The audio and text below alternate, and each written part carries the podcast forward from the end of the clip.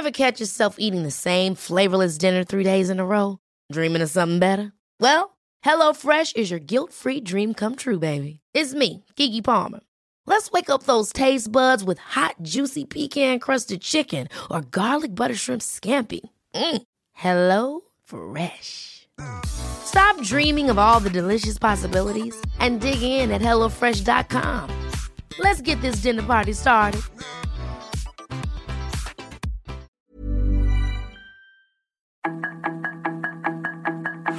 Tarde a tarde, lo que necesitas saber de forma ligera con un tono accesible. Solórzano, el referente informativo.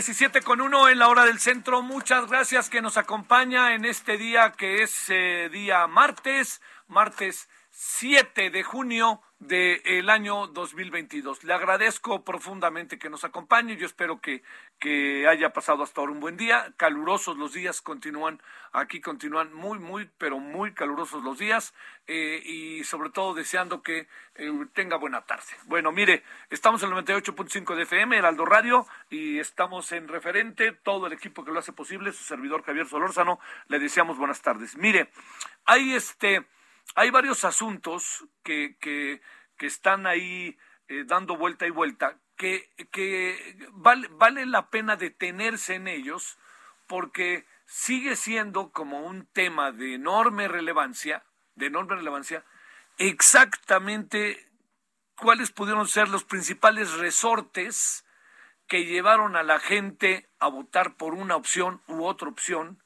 en las seis elecciones del domingo. Eh, y eso es, es muy interesante. El, el desmenuzamiento de, de, la elección es, eh, es relevante. A, veces, usted y yo lo sabemos, ¿no? Uno acaba votando, así está uno, y uno acaba votando de la manera más, este, híjole, como más impulsiva, ¿no? De repente uno llega ahí a la casilla y dice, va por este, ¿no? ¿Por qué? Pues hace 10 minutos pensaba otra cosa y ahora pienso esto. Oiga, con sentido estricto, palabra que se lo digo, ¿eh? se vale se vale, ¿no? La gran clave del asunto está en tratar de conocer esos impulsos, cómo es que esos impulsos surgen y sobre todo qué hay detrás de los impulsos. Bueno, lo que, lo que sí le planteo de entrada es que eh, dentro de esos impulsos, uno muy importante puede estar lo que traemos en la cabeza, en una suerte de imaginario colectivo, en función de las cosas que nos rodean. Y dentro de las cosas que nos rodean, ¿cuáles pesan más que otras? El conocimiento del candidato o candidata. El que continúe el mismo partido en el poder, porque eso a mí me beneficia. O que ya no quiero a los que estaban y ahora quiero a otros.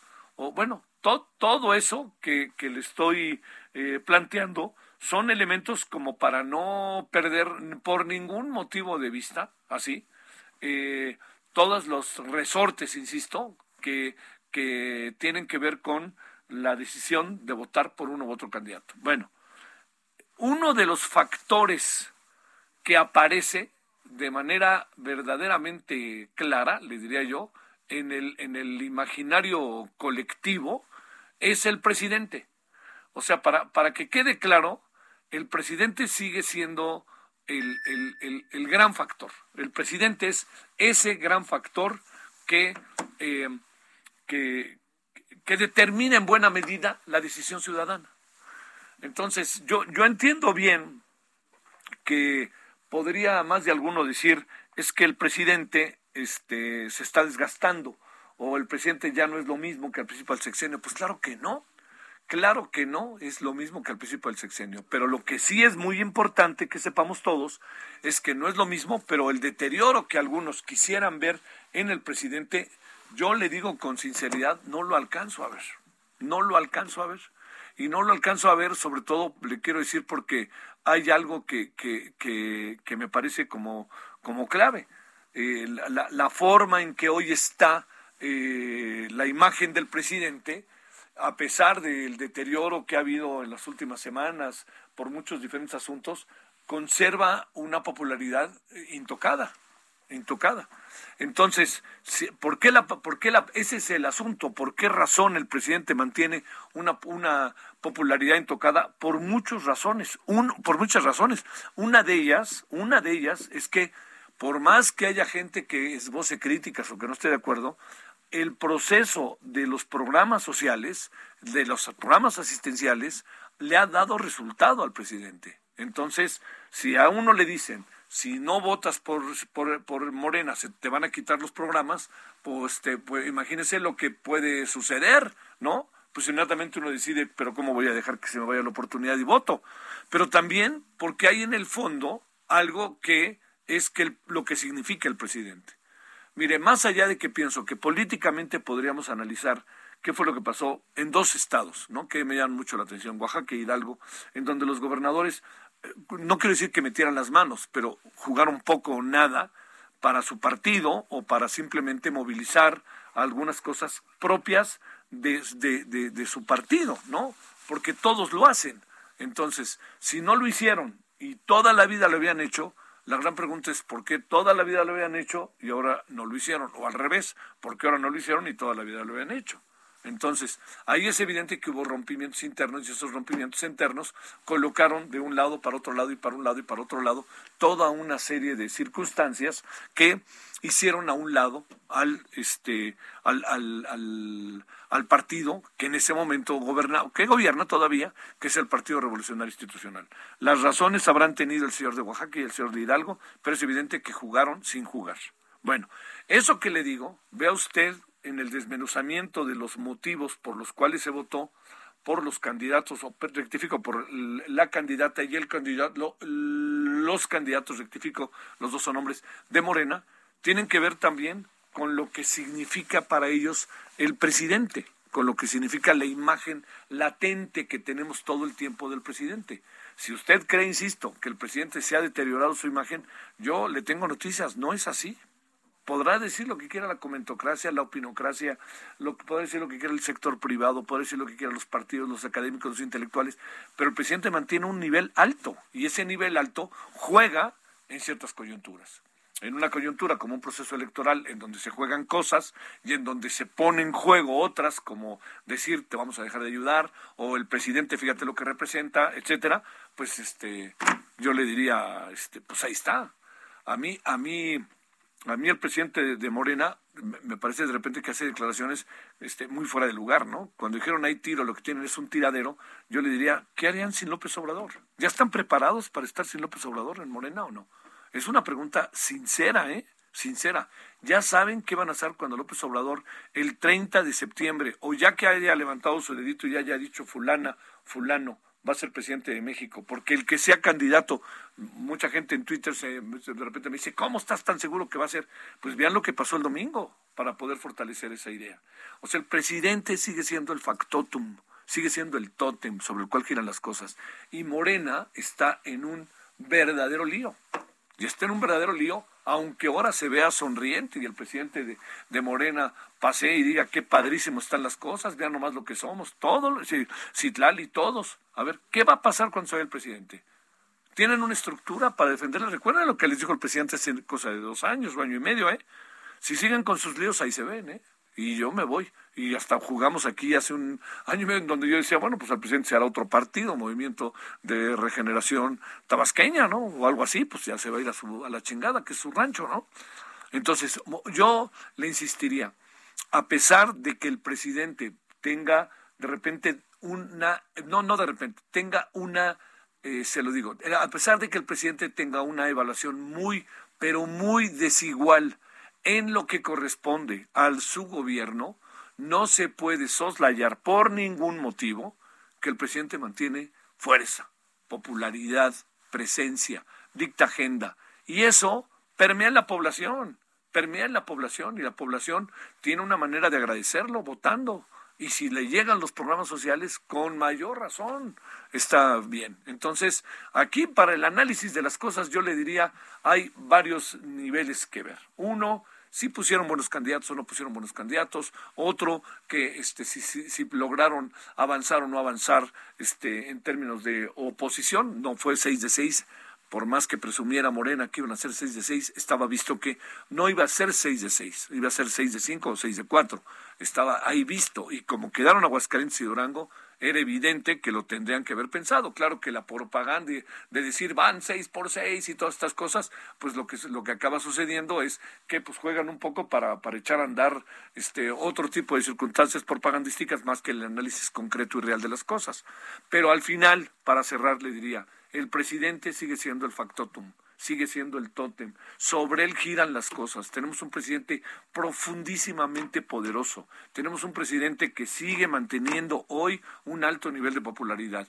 Y sé que no les gusta a algunos, pero digamos, en, en, la, frialdad de las cosas, podríamos pensar que a lo mejor el presidente en, en un seis meses pues, le va mal, ¿no? Pero pues no le va mal. No le ha ido, le, ha ido mal con algunas cosas, pero se mantiene. Ahora, que a uno diga, lo que pasa es que lo que está sucediendo hoy con el desarrollo de la política en México es lo más efectiva, los programas sociales, la economía, la seguridad. No, yo no creo eso, pero hay un, hay un imaginario colectivo numéricamente alto que lo mantiene con altísimo nivel de popularidad y con altísimo nivel de aceptación y que todo lo que tiene que ver con él le acaban poniendo palomita para que no se sientan mucho los candidatos ganadores. Los candidatos ganadores hicieron su parte, pero quien hizo su parte otra vez fue el presidente. Ahí estaba el presidente, ahí está latente, ahí están los programas de gobierno, los programas asistenciales, ahí están. Entonces, este, para darle una lectura más. Oiga, es que la, la evaluación del gobierno no es la más efectiva y no le va bien al presidente. Pues sí, ese es un asunto también para darle vuelta pero lo que corresponde a buena parte de la población está con él. Y cuando digo que está con él, es los resultados del domingo son prueba de ello. Porque en estados como Durango y como Aguascalientes, sabíamos de la enorme posibilidad que tenía que triunfar la alianza la de Va por México. Pero en los otros cuatro estados, dígame, ¿de dónde, no? Díganme, de Tamaulipas, su servidor condujo el debate de Tamaulipas, yo no veía por dónde le podían ganar a, Américo Villarreal, con todo y que al final se, se aparejó un poquitito la, la, este, la elección. Bueno, todo se lo digo de entrada para que lo pensemos juntos, ¿no? A ver qué le parece y veamos eso. Bueno, eh, hay, hay otros temas. El día de hoy vamos a ir al rato a Los Ángeles. Allá se encuentra Pepe Carreño en la, este, en la novena cumbre de las Américas que yo quisiera que pues bueno funcionara y que funcionara bien. El presidente ya sabíamos que no iba a ir, no va, no sé qué tanto pueda repercutir. Algunos hablan de que puede repercutir en la relación bilateral. Yo ayer le decía y se lo vuelvo a decir, remedio y trapito, ¿por qué? Porque el remedio y trapito está en que se van a ver en julio. Y si el presidente va a ir en julio a verlo, pues este y el presidente está pensando en que debe de haber una una, una especie de libre circulación de personas por todo el continente, pues este bien lo pudo haber dicho ahí, dicho ahí con sus pares de otros países y no ir con el señor Biden para decirle, oye, ¿cómo la ves? Más bien era como un asunto, si de eso se tratara, ¿no? Por las cosas que ha dicho el propio mandatario. Bueno, estamos en esta tarde de día martes, gracias que nos acompaña. Eh, es Día de la Libertad de Expresión, yo no me meto mucho en esos temas porque no creo que haya mucho que celebrar, pero sí de reflexionar este, y, sobre todo en un país como el nuestro. 17 con 13 en la hora del centro. Gracias que nos acompaña. Buenas tardes. Solórzano, el referente informativo.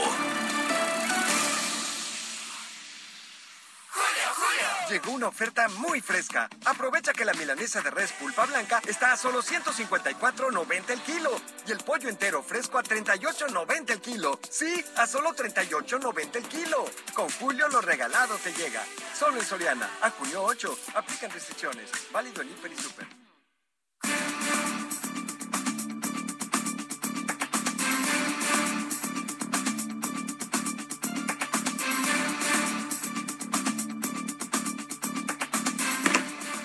Bueno, vámonos entonces, 17 con 14 en hora del centro. A ver, hay una evaluación, un trabajo de investigación que desarrolló el Centro de Estudios Penosa Iglesias, el CEI, sobre el INSABI y la movilidad social en salud. Es muy interesante, ¿eh? o sea, ha funcionado no el INSABI, ha funcionado esta de la idea de la movilidad social. Rodolfo de la Torre es director de movilidad social en el centro y le agradecemos que esté con nosotros. ¿Cómo estás, Rodolfo? Buenas tardes. Eh, muy bien, Javier, un gusto estar contigo y con toda tu, audiencia. Muchas gracias. A ver, Rodolfo, ¿de qué se trata este estudio? ¿Cómo evaluaron? ¿Qué fue lo que evaluaron? ¿Y qué está pasando con el famosísimo INSABI? que de repente pareciera que las cosas con el, en, el pasado en esta materia jalaban un poquito mejor, a pesar de que hoy no le guste este tipo de afirmaciones a ciertas personas.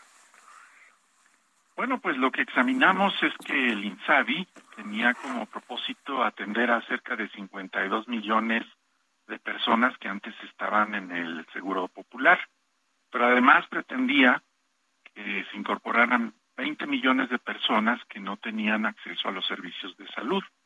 Y lo primero que descubrimos es que pues tenemos una reducción, no un aumento, una caída en cerca de 14 y medio millones del número de personas que tienen acceso a servicios de salud. Ahí comenzamos a tener el primer problema.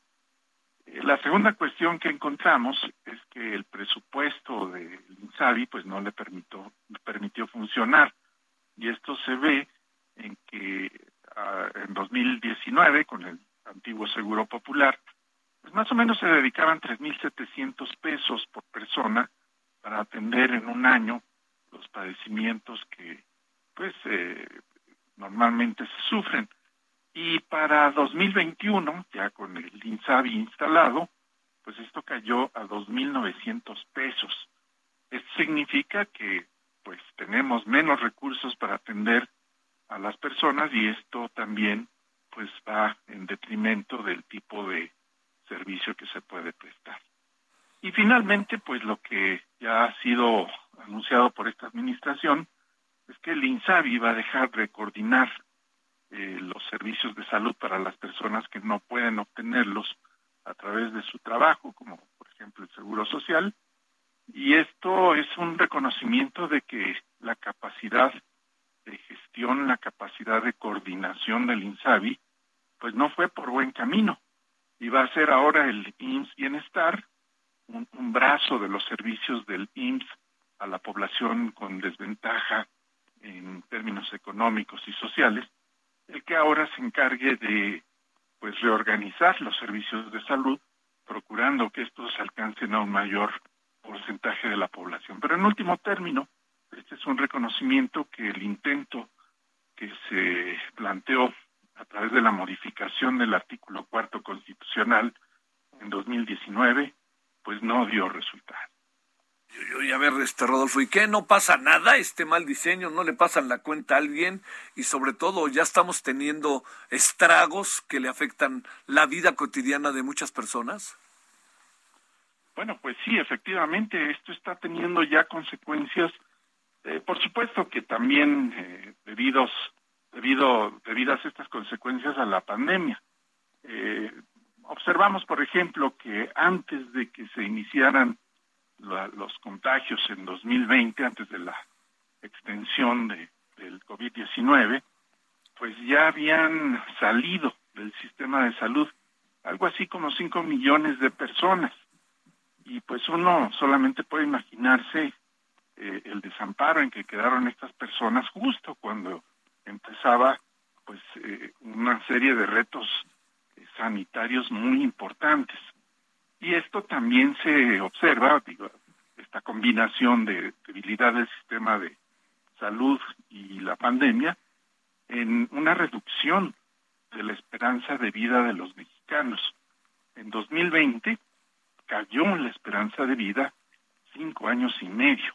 En promedio los mexicanos estaban viviendo cinco años y medio menos que en 2019.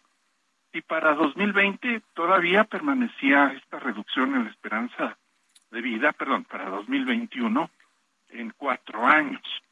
Y me temo que, pues, por la serie de problemas que continúa habiendo en el sistema de salud, ya con un COVID-19 menos presente, aún podemos tener una reducción en la esperanza de vida.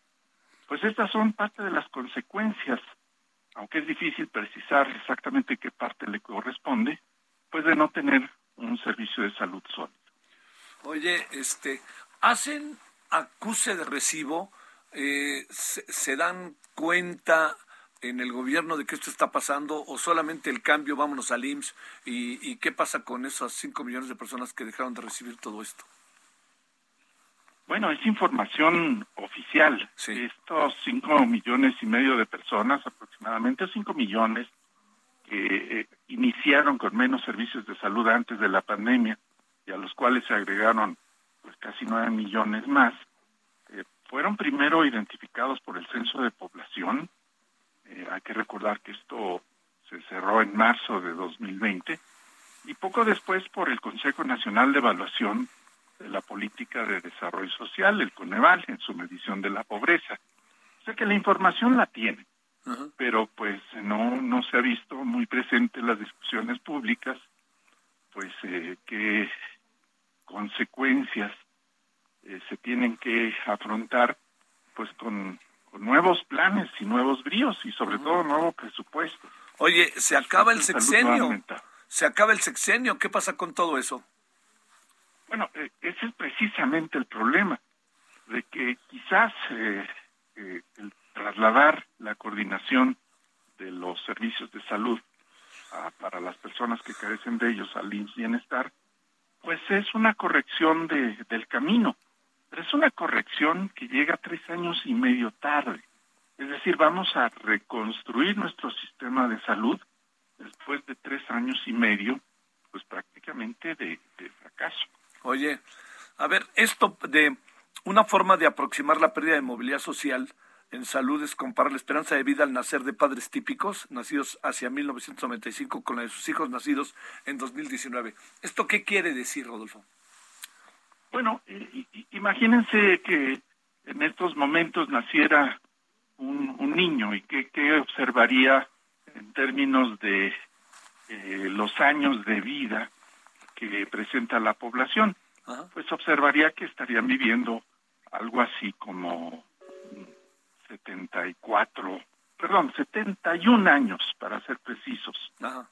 Eh, sus padres, que típicamente nacieron 24, 25 años atrás, tenían más años de vida, observaban una esperanza de vida al nacer mayor de la que ahora observan los, hijos. Es terrible, ¿no? Es la, comparación que hacemos. Es terrible, ¿no? Pues sí, porque normalmente no se reducen los años de esperanza de vida, sino aumentan, pero que además se reduzcan para que sean menores a los de la generación de hace 25 años, pues sí es verdaderamente trágico. La, sí, adelante, adelante. No, no, nada más, este, eh, hay que aclarar que esto, pues, es debido a la pandemia combinado con un sistema de salud debilitado, no es únicamente el sistema de salud. Sí, sí, sí. Oye, a ver, eh, y por último, eh, el, ¿el remedio va a funcionar o no? Pues depende mucho del presupuesto que se le vaya a inyectar al IMSS Bienestar. Sí y todo parece indicar que no va a haber grandes cambios respecto a lo que hemos visto en el pasado. Va a ser una cuestión más bien organizativa, de responsabilidades, pero mientras no haya el 1% del Producto Interno Bruto adicional para salud que prometió esta administración, pues no vamos a notar una diferencia. Y de hecho hay que alcanzar eh, de tres a cuatro puntos adicionales del Producto Interno Bruto en gasto en salud para que realmente tengamos un sistema de salud universal. Y eso se ve muy lejos sin una reforma fiscal. No, no, no, ¿qué te digo? Lejos se ve lejísimos, ¿no? Pero este, oye, porque eso va a afectar la salud de todos, o sea, perdón, le van a pasar la cuenta al gobierno, ¿no? Eh, otro indicador de, del tema de salud es que en la, en la pandemia, aquellos que, que fallecieron diagnosticados por COVID-19, pues eh, fallecieron con, eh, digamos, 20 años menos de vida en promedio de la que se esperaba tuvieran. Y evidentemente, pues es un problema de, esta, de esta, amenaza extraordinaria, pero combinada nuevamente con un sistema de salud Te mando un saludo, Rodolfo. Muchas gracias que estuviste con nosotros. Un gusto estar con usted. Rodolfo de la Torre, director de Movilidad Social en el Centro de Estudios Espinosa Iglesias, el CEI. Ya escuchó usted, el INSABI y la movilidad social en salud no acabó por funcionar con investigaciones concretas y precisas y a ver cómo les va con el IMSS Bienestar, porque si no hay presupuesto, no hay salud, no nos hagamos. Pausa.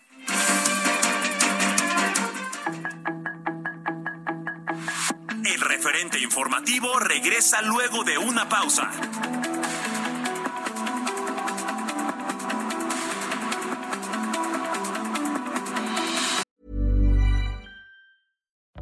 Life is full of what ifs. Some awesome, like what if AI could fold your laundry? And some, well, less awesome, like what if you have unexpected medical costs?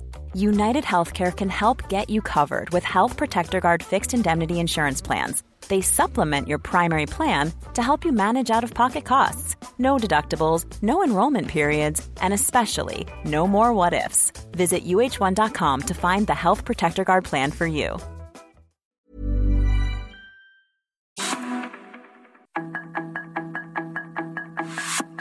De regreso con el referente informativo.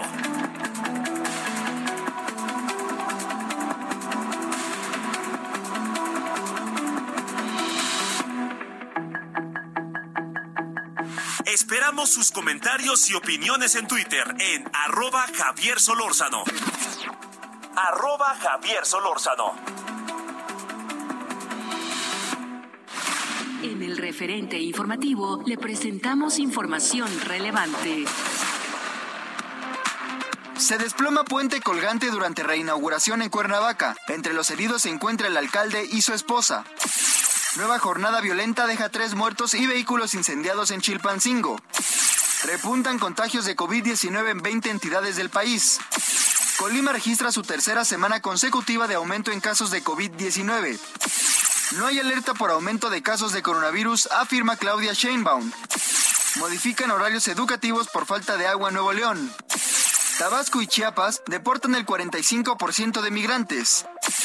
Marcelo Ebrard asegura que no hay fractura con Estados Unidos por ausencia de López Obrador en la cumbre de las Américas. Inflación aumenta pobreza en América Latina, asegura CEPAL. Equipo, para llegar a la final hay que echarle mucha galleta. Pues vayan empezando, llegándole al 3x2 en galletas Gamesa, Quaker y leches condensadas. Y además, 3x2 en frijoles envasados, gelatinas y flanes en polvo. Con Julio, lo regalado te llega. Solo en Soriana. A junio 9. Aplica restricciones.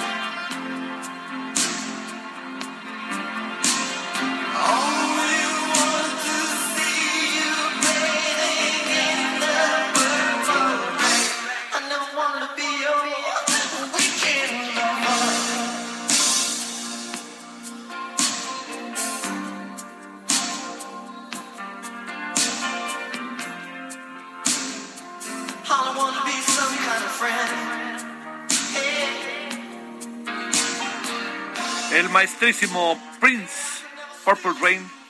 Eh, esto, un día como hoy, de 1958, nació en Minneapolis.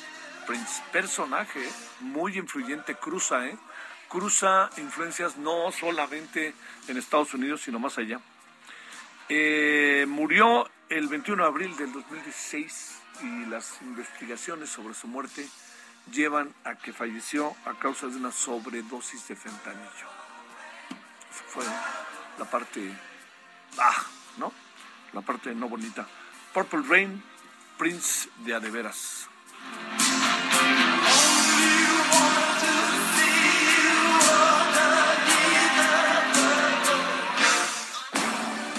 Solórzano, el referente informativo. Una oferta muy fresca. Lleva mango ataulfo o paraíso a 15.80 el kilo. Aprovecha que el tomate guaje también está a 15.80 el kilo. Sí, mango ataulfo paraíso o tomate guaje a 15.80 el kilo. Con Julio, lo regalado te llega. Solo en Soriana. A junio 8. Aplican restricciones. Válido en Hiper y Super.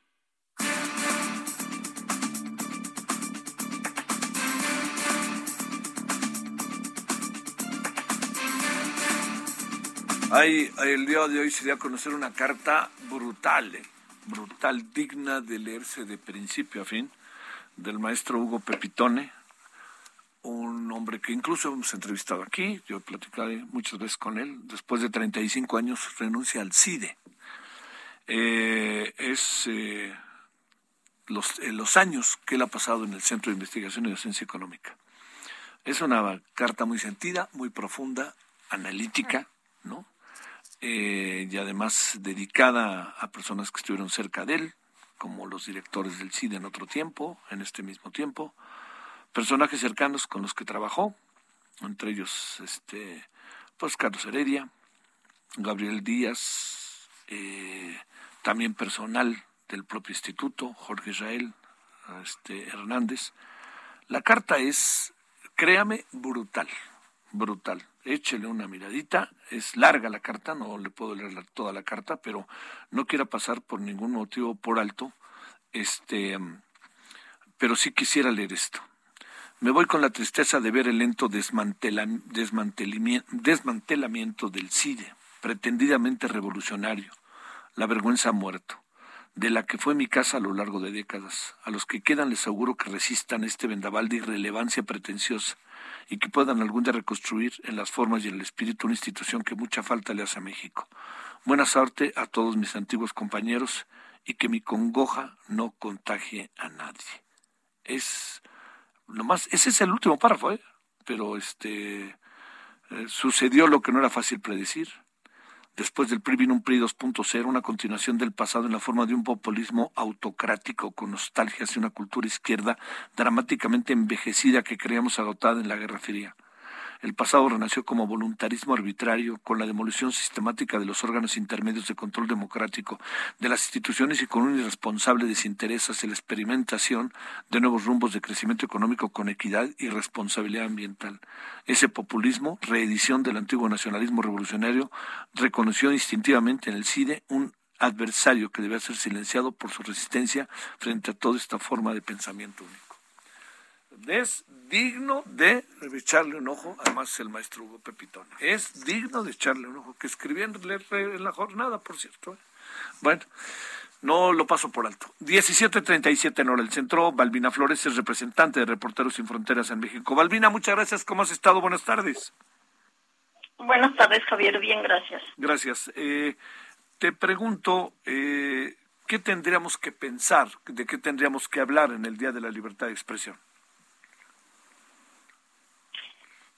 Bueno, tendríamos que hablar no de algo tan distinto a lo que ya hemos comentado en otras ocasiones, que si bien es un día de la libertad de expresión instituido en México desde 1951, si mal no recuerdo, em, también es cierto que es un día en el que hay que recordar pues que México sigue siendo uno de los países más peligrosos para ejercer el periodismo, que sigue siendo un país con pues con instituciones eh, cada vez más débiles para la, la, defensa y la protección de periodistas y obviamente pues sigue habiendo contextos de violencia que hacen que eh, los ataques más graves a periodistas como son los asesinatos y desapariciones se mantengan en varias regiones del país.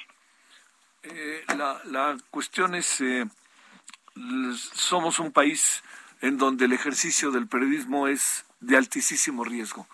Eh, las cosas se han agudizado.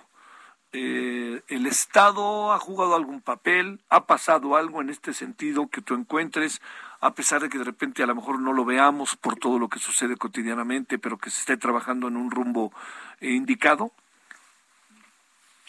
Bueno, creo que lo que hay que reconocer, por ejemplo, a reserva con varias reservas, es el, el tema de las detenciones que hasta ayer se habían anunciado, por ejemplo, los, las detenciones más recientes en los casos de eh, sobre todo en el caso de las periodistas asesinadas en Veracruz, de Yesenia y Joana, eh, asesinadas hace casi un mes.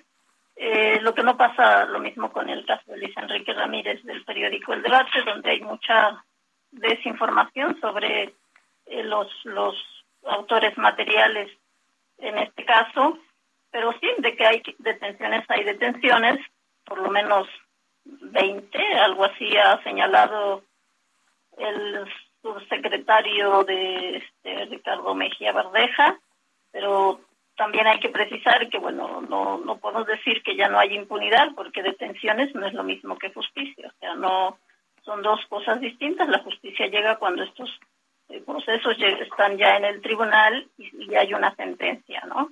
Eso creo que lo tenemos que tener muy claro, pero sí hay que reconocer que hay esos hay esos esfuerzos, hay esas acciones, falta todavía el trabajo que tienen que realizar eh, los tribunales y las investigaciones complementarias en todos, en todos estos casos, porque hay que decir que eh, en su mayoría, por lo menos en los casos, en los 11 casos que han ocurrido en lo que va de 2022, están en, en la etapa de fortalecimiento de las investigaciones. Eh, se insiste que en el caso de Luis Enrique Ramírez no tiene que ver con su ejercicio periodístico. ¿Compartirías esa hipótesis?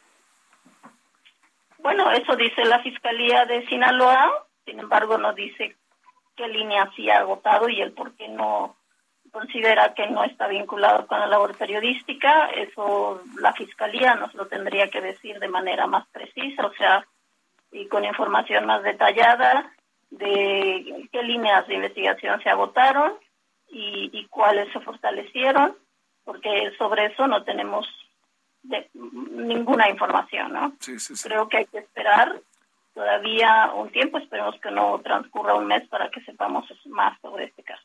Eh, en lo que corresponde hoy a el recuerdo, pues, o al Día de la Libertad de Expresión, de nuevo un, un grupo de legisladores de diferentes partidos de los Estados Unidos mandó una carta de nuevo para poner énfasis en el gran problema que estamos que está teniendo el país con el ejercicio periodístico en medio de una crítica muy clara y muy marcada. A ver cómo ve Reporteros sin Fronteras esto, cómo lo ves. Bueno, eh, creo que la, los pronunciamientos eh, de las eh, instancias internacionales y en este caso el Congreso es algo que hemos visto ahora, pero no es solamente ahora. O sea, en años, en administraciones anteriores también han ocurrido estos pronunciamientos del Congreso de Estados Unidos, ¿no? El, propio informe que hace el, Departamento de Estado sobre libertad de expresión en México es algo que se sigue haciendo. Creo que es una manera de llamar la atención y de manifestar la preocupación sobre lo que ocurre en nuestro país. Finalmente, la libertad de expresión no es un derecho exclusivo, es un derecho de todos y es un derecho que fortalece las democracias, ¿no?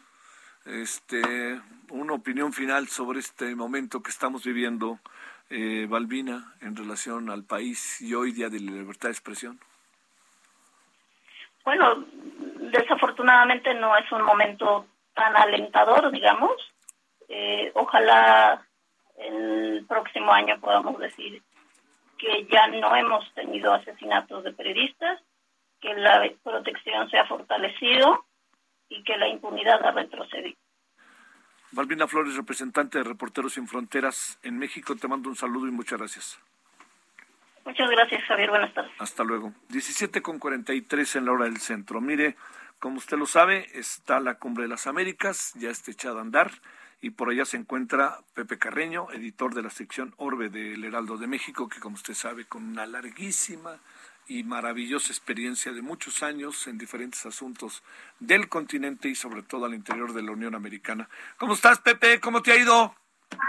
Javier, aquí pues viendo el desarrollo de esta reunión que está pasando de, de, ser pues que está en el centro de un debate. Ahorita, ayer, hoy todavía se hablaba de un fracaso, se hablaba de una expresión de debilidad de parte del presidente Biden, entre otras cosas, una de ellas la, la ausencia del presidente López Obrador, la ausencia de un número considerable de presidentes, pero de repente también se plantea eh, como un como un tema incluso esperanzador, hasta de éxito, primero por ah, un acuerdo migratorio que se espera incluya la recepción de migrantes eh, en España, en Canadá y la y temas de inclusión migratoria en Chile, en Chile y Colombia, si, si recuerdo bien, hasta de paso un tema de corte económico, una, una, que implicaría un mayor, una mayor coordinación entre países ah, participantes en, un esquema que podría decirse como de, ah, de las redes de suministro y, y que incorporaría países como República Dominicana, Costa Rica, Panamá, que, uh, que, que de alguna forma están tratando de vincularse más con los Estados Unidos y luego aparte del anuncio hoy de una inversión de 3.200 millones de dólares por parte de Estados Unidos, eh, eh inversión privada en uh, Guatemala, El Salvador y Honduras. Así, eh, que es, así que el tema está en el aire. Tema en el aire. O sea, aquello de lo desangelado puede acabar siendo otra cosa por lo menos en términos de, de, relaciones públicas. no es, pues, eh, El hecho real es que el número de presidentes o primeros ministros que hay aquí, pues eh, no es, eh, ciertamente no es la mitad de los que posiblemente deberían estar, pero estos son menos de 12, pero al mismo tiempo, pues están literalmente, en realidad están todos los países a nivel de ministro, que con excepción de Guatemala, pero con excepción de Nicaragua, Cuba y El Salvador y, uh, Venezuela. Oye, este, ¿se pasó ya la página de la ausencia del presidente mexicano o sigue siendo tema? Es, es tema, pero, pero, pero hoy llega lo, aquí se espera dentro de unos, en un par de horas a, Marcelo Ebrard y se supone que eso deberá compensar toda la situación. ¿Estará molesto Estados Unidos por esta ausencia a pesar de lo que ha dicho? Tú que conoces bien lo que pasa en ese país a su interior, ¿qué crees?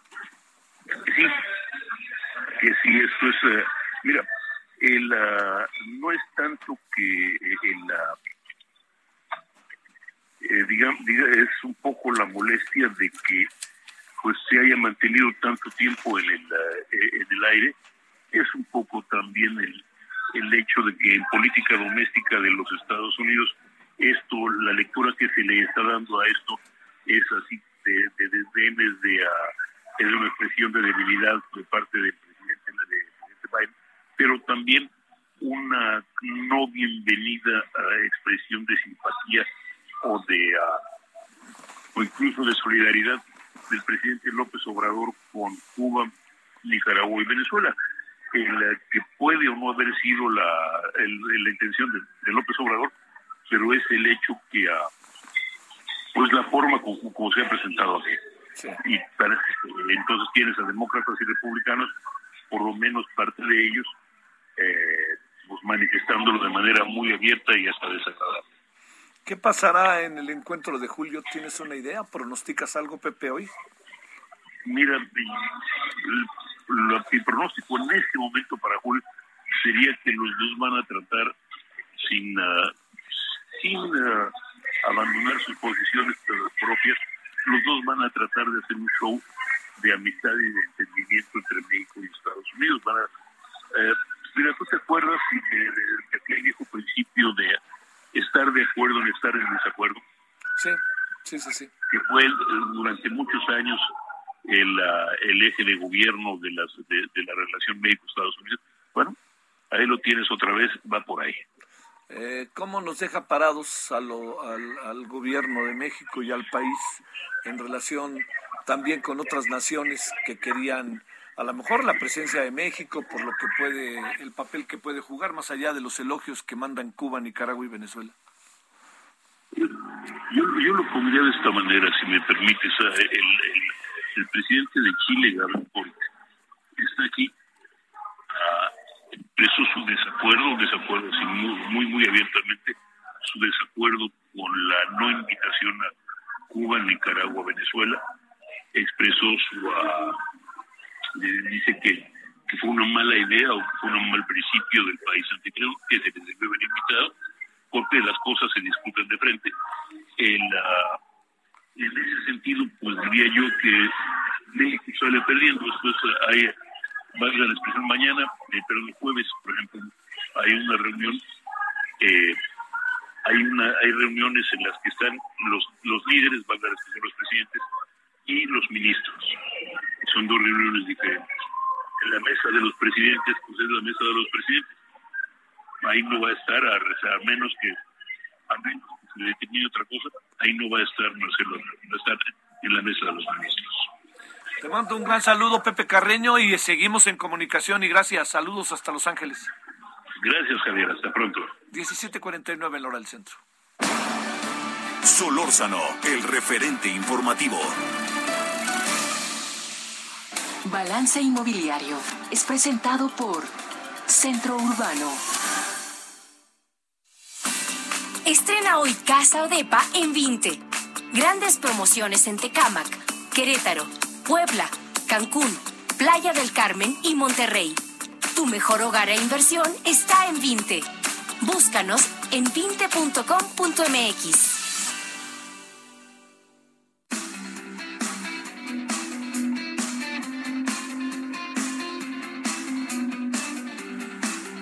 Querido Horacio Urbano, ¿cómo has estado? Que los jóvenes ya no pueden acceder a siquiera tener una casita, un departamento. Está medio en chino, ¿verdad? Querido Javier, pues no, fíjate que, este tema para hoy tiene que ver con que muchos jóvenes han estado viendo lo que comentamos y están muy preocupados por los precios que están encontrando con las viviendas en compra o en renta. Y ahora que se ha puesto tan de moda el ver que, que mucho extranjero está llegando a trabajar a distancia algunas colonias mexicanas, sienten que eso todavía les va a encarecer más el costo de las rentas y la verdad es que los jóvenes están muy preocupados y creo yo que con justa razón. A ver, cuéntame, pero ¿qué pasa también? Porque eso se suma el tema del empleo, se suman muchas otras cosas, ¿no? Fíjate que a fin de cuentas, dado que la vida sigue, lo que tendría que, que pensarse es que los jóvenes tienen que ir, que ir construyendo sus posibilidades de atender, llegado el momento, el reto habitacional. Y eso, ahora que hablamos del empleo, pues tiene que ver desde el momento de elegir un empleo. Hay veces que los jóvenes, por falta de experiencia, no valoran cosas como decir, bueno, te doy 10, eh, pero si es sin prestaciones, te doy 12. Y ahí van por los 12 sin las prestaciones. Y las prestaciones, como son jóvenes, a lo mejor no le dan mucha importancia al seguro social, porque no consideran que la, seguridad médica es importante, pero tampoco les incluye el Infonavit. Entonces, yo les diría que cuando tengan que elegir, eh, privilegien mucho el tener esa prestación social como es el Infonavit o el FOBISTE si trabajan para el gobierno, porque eso les abre la puerta al gobierno. Otra muy mala práctica que hay es que muchos patrones registran al trabajador con menos sueldo y le dan una lana por fuera lo cual es bueno para el empleador porque paga una pizcacha menos impuestos, pero para el trabajador es muy malo porque le bajan las aportaciones al Infonavit o al Fobiste y eso es grave. Entonces, en este momento donde está tan complicado tener casa, lo poco que pueden hacer los jóvenes, dado que contra la economía de las alzas de precios no podrán hacer nada, lo que sí pueden hacer es ir construyendo historiales financieros que les permitan que llegado el momento tengan acceso a un crédito porque lo tienen por Infonavit o por Fobiste, o vayan construyendo una solidez ir teniendo su cuenta de ahorro, su cuenta de ahorro o una tarjeta de crédito y tener buen manejo de tarjeta para que tengan un historial crediticio que les abra la puerta al único camino que van a tener para acceder a una vivienda nueva, que es, eh, que, que, es eh, eh, un historial financiero. Pero además, ojo, porque ese historial financiero también te va a servir en el momento que si no quieres comprar y quieres rentar, pues también te va a servir porque cuando te están viendo la calidad del ingreso, también en un estudio para ver si eres un buen eh, inquilino, pues verifican el tipo de empleo para ver que hay una seguridad de que tu empleo es estable, es sólido y tengas la forma de, de, pagar a lo que te estás comprometiendo con el contrato de renta. Es todo un reto para los jóvenes, pero que de lo poco que sí pueden hacer es construir su solidez financiera y cuidar mucho dónde se emplean y por qué. Aguas, aguas. Por ejemplo, ahí los que sufren la ven canutas son los jóvenes que están en, en freelanceando, ¿no? Claro, porque también pues este pueden tener salario este mes y pueden no tener salario este mes, ¿no? Y, no tienen no tienen Infonavit, no tienen seguramente una nómina que cuando llegado el momento, los jóvenes luego se preocupan de que dicen, es que piden muchísimos trámites para rentar. Pues mira, hay unos que sí son exagerados, pero hay otros que son normalísimos, normales, ¿eh? Como que te verifiquen el nivel de ingresos, como que de pronto dicen, oye, pero si estoy rentando, ¿cómo creen que voy a tener entonces una propiedad aquí para darle a aval? Bueno, es que no es tuya. Lo que, lo que el, propietario necesita es garantizar que, que la cobranza va a estar segura. Entonces, yo creo que los jóvenes, está muy difícil la situación, lo que sí tendrían dentro de su análisis de finanzas personales, así como son muy buenos para ver qué son las criptomonedas y meterle una lanita y todo aquello, no estaría por demás echar una revisadita a cuál es lo que tú puedes hacer para que llegado el momento, que además como están las cosas, ni siquiera es que te tengas que casar. Hoy muchos jóvenes se quieren independizar y cuando se quieren independizar, el primer paso para atrás es cuando dicen, me voy a independizar, voy a ver rentas. Y en la tarde regresan a la casa con el rabo entre las patas porque las rentas están caras. ¿eh? Sale. Horacio, te mando saludos. Abrazo fuerte, querido Javier. Balance Inmobiliario fue presentado por Centro Urbano. Bueno, ya tendrá los detalles al ratito con Jesús Martín. Le cuento que se activa contingencia ambiental atmosférica por ozono en la zona metropolitana del Valle de México el día de hoy. Hasta aquí Solórzano, el referente informativo.